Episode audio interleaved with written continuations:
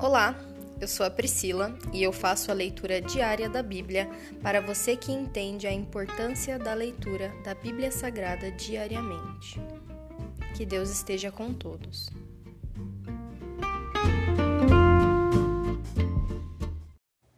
Ouça agora o capítulo 25 do livro de Deuteronômio. Quando duas pessoas brigarem e o caso chegar a um tribunal, os juízes declararão que uma pessoa tem razão e a outra está errada. Se a pessoa que está errada for sentenciada a receber açoites, o juiz ordenará que ela se deite e seja açoitada na presença dele, com um número de açoites proporcional ao crime. Jamais ultrapassem, porém, quarenta açoites. Mais que quarenta açoites seria uma humilhação pública para seu irmão israelita. Não amordassem o boi para impedir que ele coma enquanto debulha os cereais. Se dois irmãos estiverem morando juntos na mesma propriedade e um deles morrer sem deixar filhos, a viúva não se casará com alguém de fora da família. O irmão de seu marido se casará com ela, e eles terão relações sexuais. Desse modo, ele cumprirá os deveres de cunhado. O primeiro filho que ela tiver com ele será considerado filho do irmão falecido, para que seu nome não seja esquecido em Israel. Se, contudo, o homem se recusar a casar-se com a viúva de seu irmão, ela irá até a porta da cidade e dirá às autoridades ali reunidas: O irmão de meu falecido esposo se recusa a preservar o nome do irmão em Israel, não quer cumprir os deveres de cunhado para casando-se comigo. As autoridades da cidade o convocarão e conversarão com ele.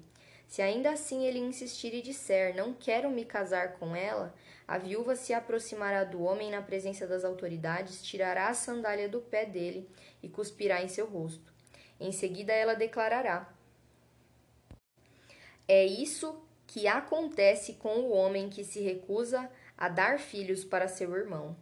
Desse dia em diante, a família dele será chamada em Israel de família do descalçado.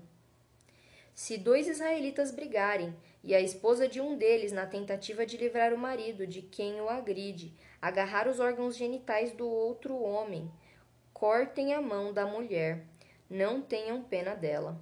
Quando pesarem mercadorias, usem balanças precisas.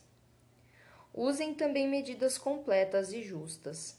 Sim, usem sempre pesos e medidas exatos e justos, para que tenham vida longa na terra que o Senhor seu Deus lhes dá. Quem engana com pesos e medidas desonestos é detestável ao Senhor, seu Deus. Nunca se esqueçam daquilo que os Amalequitas lhes fizeram quando vocês saíram do Egito. Eles os atacaram quando vocês estavam cansados e esgotados, e feriram mortalmente os mais fracos que ficaram para trás. Não temeram a Deus. Portanto, quando o Senhor seu Deus lhes proporcionar descanso de todos os seus inimigos na terra, que ele lhes dá como herança, destruam os Amalequitas e apaguem a memória deles de debaixo do céu.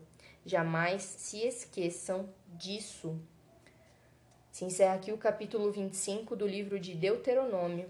E hoje minha oração é para que o Senhor nos mantenha firmes na tua rocha, Senhor, pois nós somos instáveis mas em ti, Senhor, nós temos plenitude. Nos dá a tua plenitude, pois o teu amor lança fora o medo, e a tua graça é a única coisa que nos basta. Que a tua graça seja o que basta para as nossas vidas. Que não sejamos descontentes com as coisas que acontecem na nossa vida, mas que sejamos gratos e que busquemos sempre melhorar a cada dia em todos os aspectos da nossa vida, seja espiritual, seja física na nossa, na nossa saúde, seja emocional, com a forma que nós tratamos a nós mesmos e as outras pessoas. Cuida de nós, Senhor, nós confiamos em Ti, para que a nossa mudança seja interna e venha do seu coração para o nosso, e não de fora para dentro de nós, mas que seja de Ti, tudo de Ti, por Ti e para Ti. Nós cremos em Teu nome, Senhor. Cuida de nós, em nome de Jesus. Amém.